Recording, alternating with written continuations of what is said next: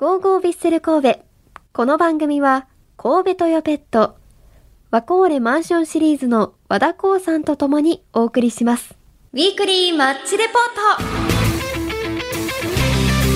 ビッセル神戸の熱い戦いを振り返るマッチレポート。今日もラジオ関西のサッカー担当、まいちゃんこと前田さんと振り返っていきたいと思います。よろしくお願いします。お願いします。お願いしますそれでは早速、はい。8月26日土曜日に国立競技場で行われた J1 リーグ第25節 FC 東京との試合を振り返っていこうと思うんですが国立での試合ってめっちゃ良かったですね。 DAZN で見てたところ。まあ、ちょっとやっぱりスペシャル感がありますね。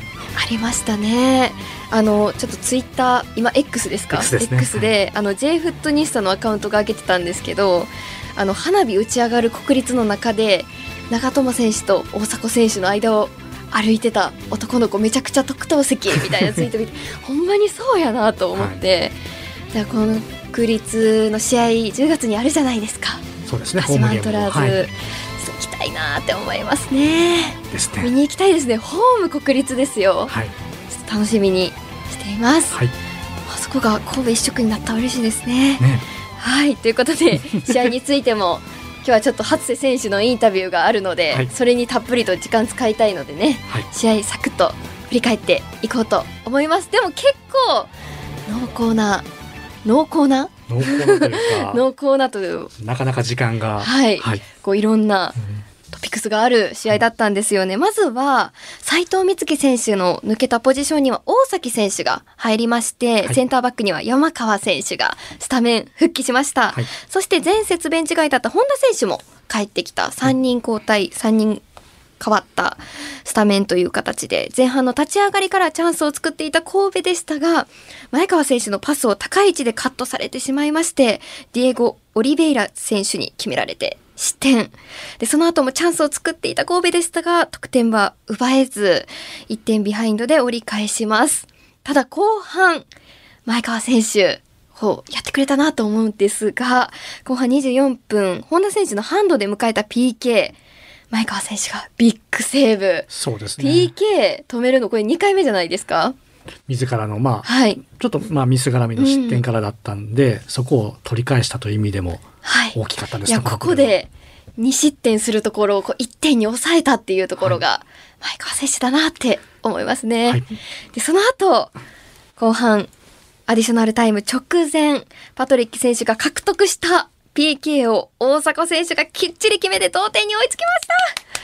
やってくれましたね。彼は。VAR 長かったですね。長かったですね。でもなんかちゃんと VAR してくれるんやっていう今回結構あったじゃないですか。これで取られなかったらみたいなそうですよね。もう多分ゴール裏の人たちも含あのサポーターも含めてもうん多分かなりこう前がかりではいだと思うんですけど、まあ、あの場面はもう、PK でしかるべきだなという感じの、はい。はいプレーでしたね。はい。そうですね、まあ、プロリキ選手の、はい、抜け出しも素晴らしかったですし、はいって感じですね。はい、そうですね、うん。そして発表されたアディショナルタイム驚きの13分ではい。100分以上の試合になったということなんですよね。そうですね。で途中出場の新井選手のドリブルなど押せ押せムードの神戸でしたが100分に FC 東京のアダイ・ウトン選手に決められてしまい2対1ちょっと危ないと思いましたが104分に大迫選手の折り返しを受けた山口選手のボレーシュートが決まり土壇場で同点に持ち込み勝ち点1を拾いました。いやすごい。あの勢いのあるボレーシュート。かっこよかったですね。そうですね、まあ、もしかしたらその、ね、往年のこうサッカーずっと見てる方は、うん。あのジダンっていうフランス代表の選手はい。が、スーパースターがいるんですけどその選手がこうチャンピオンズリーグで決めたようなもうかなりビューティフルなボレーシュートで、うん。いやでもキャプテン、まあ、キャプテンマークを巻いている、はい。ね山口選手がこう土壇場でやってくれたなって感じでしたね。うん。本当にそうです。その後の試合後のインタビューも良かったですよね。そうです。やっぱり斉藤美月選手のためにっていう言葉がずっと出てきて、ここまではい、こう1位首位をここまで連れてきた連れてきてくれた美月のために。もうこの後ももう頑張ってほしいですね。いやでもこの1位は本当に大きいアウェーではい。こう、負けをこう引き分けにしただけじゃない、うん。こ今後の優勝争いを占う意味でも大きな勝ち点1だったと思います。そうですね。横浜との差も今1はい。得失点差じゃない勝ち点そうですね。1差なので。横浜 F・ マリノスがはい。なんと。ダービーで負けましたから、はい。こういうこともあるので、うん。しっかり勝ち点を積み重ねていくというのが神戸にとってやっぱ大事なんだなと、こういう時にこう積んでいかないとね。そうですいけないねと思いますので、はい。はい、というサクッと振り返りましたが、はもっと話せそうですよね、今回に関しては。本当。はそうなんですけど、ね。まあそれよりもこうね今回は今回は伊吹ではいはい。ということで、ここからはですね、うん今シーズンのヴィッセル神戸の高校、こヴィッセル神戸を後方から支える、全試合スタメン出場中の初瀬亮選手のインタビューをお届けしようと思います。今回は8月22日に伊吹の森球技場で行われた公開練習後に収録した模様をお聞きいただきます。どうぞ今回はヴィッセル神戸の練習場、伊吹の森球技場にあるお部屋をお借りして、ヴィッセル神戸ディフェンダー、初瀬亮選手にじっくりお話を聞いていきます。よろしくお願いします。よろしくお願いしお願ます。いします。さて、ヴィッセル神戸は今シーズン、堂々の上位争いを展開し、悲願のリーグ制覇に向けて奮闘中です。ここまでの戦いを振り返って、チームとしてはいかがですか？そうですね、えー去年とは違って、あのースタートダッシュに成功して、チームとしても、えー個人としてもいいスタートが切れたかなっていう風に、えなってきてて、まあ、個人としても、まあ、今、全試合、試合、えに絡めてるので、まあ、継続して、チームのために、うんやっていかないといけないなっていうのと、まあ、本当にこんなリーグを、ね、取るチャンスがある機会っていうのはなかなかないと思いますし、えーまあ、ここからがやっぱ勝負だと思うので一試合一試合頑張っていきたいなというふうには思います。はい、もうこれからも応援し続けます。はいそしてここからはリスナーやサポーターの皆さんそして私アクタラジオ関西のサッカー担当前田からはい。初瀬選手に質問をさせていただきまして、はい。初瀬亮という人間を丸裸にはい。していきたいと思います。お願いします。ちなみになんですが今シーズンこの番組にはい。出ていただいたのが、はい。前川大也選手、山川哲司選手、そして斉藤光希選手はい。に続いてはい4人目、初瀬亮選手になるんですがはい。この番組のことって知ってますか？知ってます。お！えマッキーがやってたやつ？あそうですそうです。はマッキーがずっとやってたやつ、はい。でマッキーがいなくなって入れ替わりと。はい。入れ替わりで。入れ替わりでいいですか？月一。入れ替わりでいいんじゃないですかねもう。いただけるなら逆はい。大変めちゃくちゃありがたいです、でもヴィッセルのフル株として。そうですね出ていただけるなら。意外と。意外と。意外とフル株ということで。聞いたことはありますか？そのラジオですか、はい。ラジオ。マッキーの時に。マッキーの時になんかちょいちょい聞いたり、なんか俺のこと言ってくれた時は、なんかこうサポーターからレあのハッス選手のこと言ってくれてましたよ、はい。みたいな。来た時にちょろっと聞いたぐらいで、うん。そうですね聞くようにします。えー、全はい。然大丈夫です、ありがとうございます、もう応援してる番組なんで。はい。お願いします。はいありがとうございます。で今回ですね、はい。サポーターさんからはい。初瀬選手にいくつか質問やメッセージをいただいてきましたのではい。こちらをお聞きください。はい。まあ、今シーズン、初瀬選手、結構大活躍されてて、まあ、フリーキックもあの時も見ました。見られました、はい。初瀬選手の印象ってどうですか、今シーズン。なんかあのーなんなんだろう？一年一年すごいそのなんだなんていうかな？ひ伸び伸びしろっていうんですか？なんかあんまりちょっと偉そうな言い方かもしれないです。け どすごいなんか目まぐるしく伸びていってるなと思って。だから逆になんか今年よりも来年来年より再来年って感じでねそのどんどん活躍を期待はしてます。はい。まあ、なんか初瀬選手にもしちょっと質問とかできるとしたら、どんなこと聞いてみたいとかありますか？なんかこのオフの時にそのすごいトレーニングをされたっていう風に聞いたんですけど実は私こう長続きしないんですね。何をしても。でその例えばトレーニングとかでも多分積み重ねがすごい大事だと思うんですけどなんかその長続きする秘訣であったりこう飽きないようなその自分の気持ちを持つ方法みたいなのがあればぜひ教えてほしいです。どうやって決めたことを継続してるかっていう、うんそんな感じです。はい。なんかちなみちなみに長続きしなかったことなんかありますかダイエット？ですかね。じゃないですよね。折れちゃうんですよねあれね。美味しいもんいっぱいありますもんね。そうなんですよ。スタグルもそうなんですけどね。そうだからまあちょっとねこうモチベーション自分をね上げるためにその気持ちの持ち方とかその心が折れないようにする秘訣とかあれば、はい、ぜひ教えていただきたいです。印象もありましてもう一年一年伸びしろというか伸びていってるというところもあってはい。でその中でどのように継続をしてきたのかとコツコツと。そうですね。まあ神戸に加入して、まあ、半シーズン試合に出てまあ自分もまだまだ若かったですし20歳21歳の時に来てまあ経験もなかなかない中でまあ坂井豪徳さんがねあの夏に移籍してきて自分の出場機会も減ってまあでもその中で福岡に移籍させてもらってそこの経験っていうのは非常に大きかったなっていうのとまあやっぱり神戸のためにと思って移籍してきた中でうんやっぱ神戸で活躍したいところはうんずっと思ってましたしうん毎年毎年勝負っていうのは心がけてはいたいたんですけどまあいいシーズン遅れたシーズンもあれば、えー去年みたいに悔しいシーズンもありましたし。でもまあその中でやっぱり、えー試合に出て活躍するこの喜びってところをやっぱ忘れられなかったしやっぱしたいっていう気持ちが一番強かったのでまあその中で何が大切かっていうところを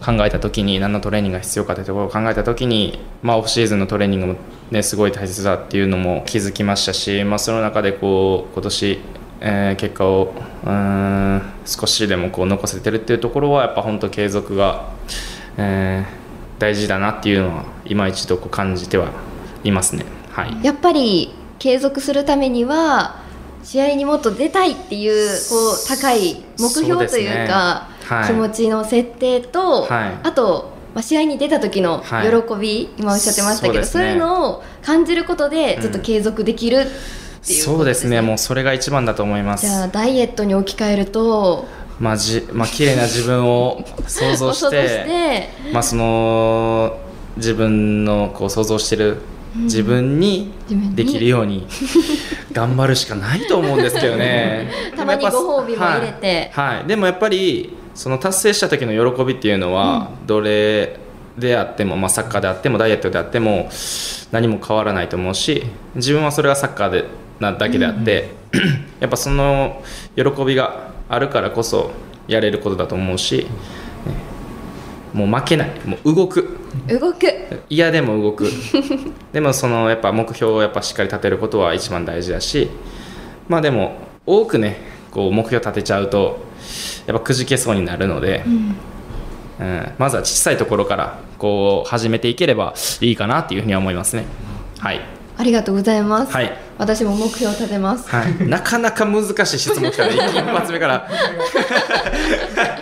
ですね。でもやっぱり去年のことがあってすごいこのオフなんか危機感みたいなのを初瀬選手からこう感じたなというのがあるんですけど。そうですね、まあ去年、一昨年ね、あのやっぱこう3位で終わって、自分も試合に絡んで、いいシーズン遅れた中で、去年はこう残留争いしながら、自分もやっぱコンディションがいい中でもやっぱ出れなかったところの悔しさが一番大きかったですし、まあ、なんとかこの状況をひっくり返したいなっていうところを考えた時に、まあ、そこは大事かなって自分の中で考えたところは一番大きかったなっていうふうに思いますし、まあ、いろんな人がねサポートしてもらって、えーできたトレーニングであったと思うし、まあ、でもその中でまあ、オフトレーニングだけじゃなくてチームの練習の前にやるトレーニングだったりっていうのも、まあ、武藤選手からもね、あのこうした方がいいんじゃないかみたいなアドバイスももらいましたしそれもこう継続してできていることが今いいかなっていうふうには思いますね。はい。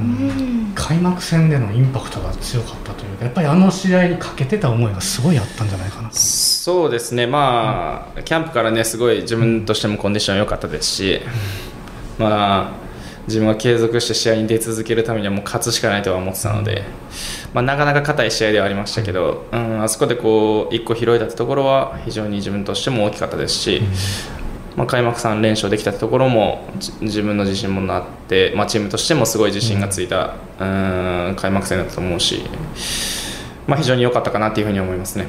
はい。ありがとうございます。はい。じゃあ次の方の質問を、はい。はい、お願い。していきましょうか。次はちょっとサッカーにはい。ダイエット続きます？大丈夫ですか？ダイエットは大丈夫です。初瀬選手に何か質問できるとしたらなんか聞きたいこと。まあ、今年ずっとねスタメンでフル出場ずっと続けてるんですけど昨シーズン結構くすぶってた。やっぱ豪徳さんの控えでっていうところでどういうふうにモチベーションを保ちながらやってたのかっていうところは気になるのと右サイドバックどうですかっていうのはあります。まあちょっとさっきと被るところもあるんですけど、まあ改めてこうチベーションの維持の仕方というかこうすごいやっぱり悔しいところも多く経験した中で。それでもこうめげずに、はい。むしろ去年あのチームが大変な時例えばこう三木谷会長があのこう応援に来られた時、はいはいはい。このクラブハウスに、はい。その時に初選手が確か声出し役をやられてたと思ったりするんですけど、そういうのも含めてチームのムードメーカーとしてもなんとかこう 盛り上げようみたいなのがあって、はい。そういうところのなんかこう自分のモチベーションを保つ方何かあったりは？うんでもやっぱもう悔しさが一番の力になるし、うん。何としてもやっぱ試合に出たいところは自分としても思ってたのでまあでもその中で、えーやっぱり豪徳さんがいてっていう考えには一個もならなかったし、うーん自分が奪ってやるっていう気持ちは日頃の練習からやっぱ継続しちゃったし、まあ、練習でアピールするしかないとは思ってたので前のそれこそ監督の三浦篤さんからはすごく言われてたのでやっぱやらないと結果は残らないし自分で行動していかないと状況は変わらないってところはうん敦さんにすごい教えてもらったので、まあそれができてたからこそ今シーズンがあると思うしやっぱ一番自分の力になるのはやっぱこの悔しさをもう悔しい思いをしたくないとか、うん。あのスタジアムで活躍したいあのスタジアムでこうアシストやゴール決めたいってところがあるからこその継続が続いてることだと思うし、まあ、何より、うんチームのためにあのプレーできることが、うん、嬉しいですし、まあ、家族もねやっぱり自分がピッチに立つことが喜んでくれると思うので、うん、一試合一試合戦っていきたいなっていうふうには思いますね。あの右サイドバックってポジションの話もあったりしたんですけど、はい。逆に言うと左サイドバックへのこだわりっていうのは何かやっぱり強いものがありますか？そうですね。もともとユースから昇格した時は左サイドバックであって、ガンバでの試合は結構右サイドバックで出る試合が多くて、はいまあ、神戸に来てからはねずっと左でずっと出てましたけど、まあ、豪徳さんがねちょっと怪我して、えー右サイドバックやることになって、まあ、その中で、まあ、両方できるところはやっぱ自分としても武器であると思うし、まあ、でもその中で不当戦でね1本アシストできたところはすごく自信にはなったかなっていうふうには思いますし、まあ、でもその中でこう左サイドバックでボールの配球ってところは今のチームとしてはすごく大事になってきてると思うし自分から始まる攻撃は十分にあると思うのでうんもう少しもっともっとこうチームとして攻撃の活性化になれるように、えもう1ランク2ランク 上に行くためには、うん、数字っていうものはねもう少し残していかないとなっていうふうに思いますね。はいぱり学生選手というと、まあ、今は本当に今年はそのビルドアップってところにかなりこう重点が置かれてるかもわかんないですけどやっぱり一番の持ち味はその各切れ込んでのクロスなのかなと思うんですけど、やっはいぱりそこが出た時にかなりこうチャンスっていうのがあると思うんですけどそういったところに関してはいかがですか？そうですね、まあ、チームとしての,、ね、あの今やり方が右肩上がりというか、は豪徳さんがちょっと高い位置取って自分が後ろの位置に取ることが多くてなかなか前に上がるシーンは少ないですけど、まあ、相手がやっぱこう引いた状況ではね自分がこう、もう一番上がっていかないと、えー難しい試合が何試合か今まであったので、やっぱ前に行って持ち味のクロスを上げることによって相手にとってね嫌な、えーシーンをもう少し作っていければうんいいかなっていうのは思いますね。はい、なるほど。ありがとうございます。はいモチベーションの上げ方とかこうムードメーカーだみたいな話も、まあ、マキのマッキーからマッキーから。マキノさんから聞く。一番のムードメーカーやけどなあの人。であのポジティブな方なんですか？ポジティブですよ。うん、まあでもねそれこそ藤本紀明君とかはすごいムードメーカーだと思うし、まあでもねこうチームがこう明るくなれば、うん。一番いいですしそんな暗くやっててもね、はい自分たちが好きなサッカーで、えーこう仕事ができている中で、えー苦しい状況もあればいい状況もある中で、やっぱ明るくするっていうのは、うん、大事だと思うし、うん、今の神戸はねすごくいい雰囲気でできてると思うので、うんまあ、もう少しね若手がね元気あればね。俺ももう中継なんでね。もうその明るいのはもう若手にやってもらってっては思いますけどね、うん。はい、ちょっと若手でちょっと元気そうなの誰ですか？若手なほんまにな もうみんながこうね出てきてほしいっていう感じはあるんですけどね。だから僕らそれこそガンバでプロ上がった時とかは、もう俺らが盛り上げなあかんお前らがいかんなあかんでぐらいやったから、はい。もう練習中もめちゃめちゃ声出してたし、あなんかもう何言われてももういいぐらいアップから盛り上げてやってたんで、まあそれぐらいのやっぱ若手はやっぱ出てきてほしいな。まあ同じ出身のね岸和田一緒に周平もね、はい。やっぱこうクールやからあいじったらおもろいんですけど こう自分からこうやるタイプではないからいじったりもしてるんですね。してるっすね。めちゃくちゃ回し役ですね。いやもういやもう回されてんのか回してんのか。先輩からはいじられるけど、うんうん。でもね後輩がねもっとね、こうぐいぐいはい明るくできたらね、いいかな、はい、期待したいですね。まあね先輩とかはねこういじってくれるし、いい雰囲気になればね、神戸としてもね、えーいいと思うし俺みたいなキャラっていうよりもちょっとはおもろい後輩出てきてほしいなっていうふうには思いますけどね、はい。でもこのチームの今もう上位争いしてるところなので、出てきやすいというか。出てきやすい出てきやすい。もうほんまにき去年よりも絶対今年の方が出てきやすいと思いますけどね。ほんまに。そうですね。は期待したいですね。いいやもう期待したい。ほんまに。あのアウェーの時に勝つとはい。あのアウェーマーチ。でダンスを踊るって大体こう、はい。若手がこう頑張はいるじゃないですか、はい。もっとはしゃいでほしい感じですか？アウェーマーチはむずないっす。か あれやっぱむずい。難しい。うんむずい。すごく難しい、うん、あれはねやっぱあのやっぱ大先輩なにはねやっぱいけないんだよね。うん。あの時はねもう若手がねはい。一人で行くんじゃなくてもうみんなで行ったらね怖くないんじゃないかなって思いますけどね、はい。なんかいつかでもその大先輩方と一緒に 踊ってほしいかもなっていう。ねサポーターの皆さんはねね。見たいと思うんですけどね、はい。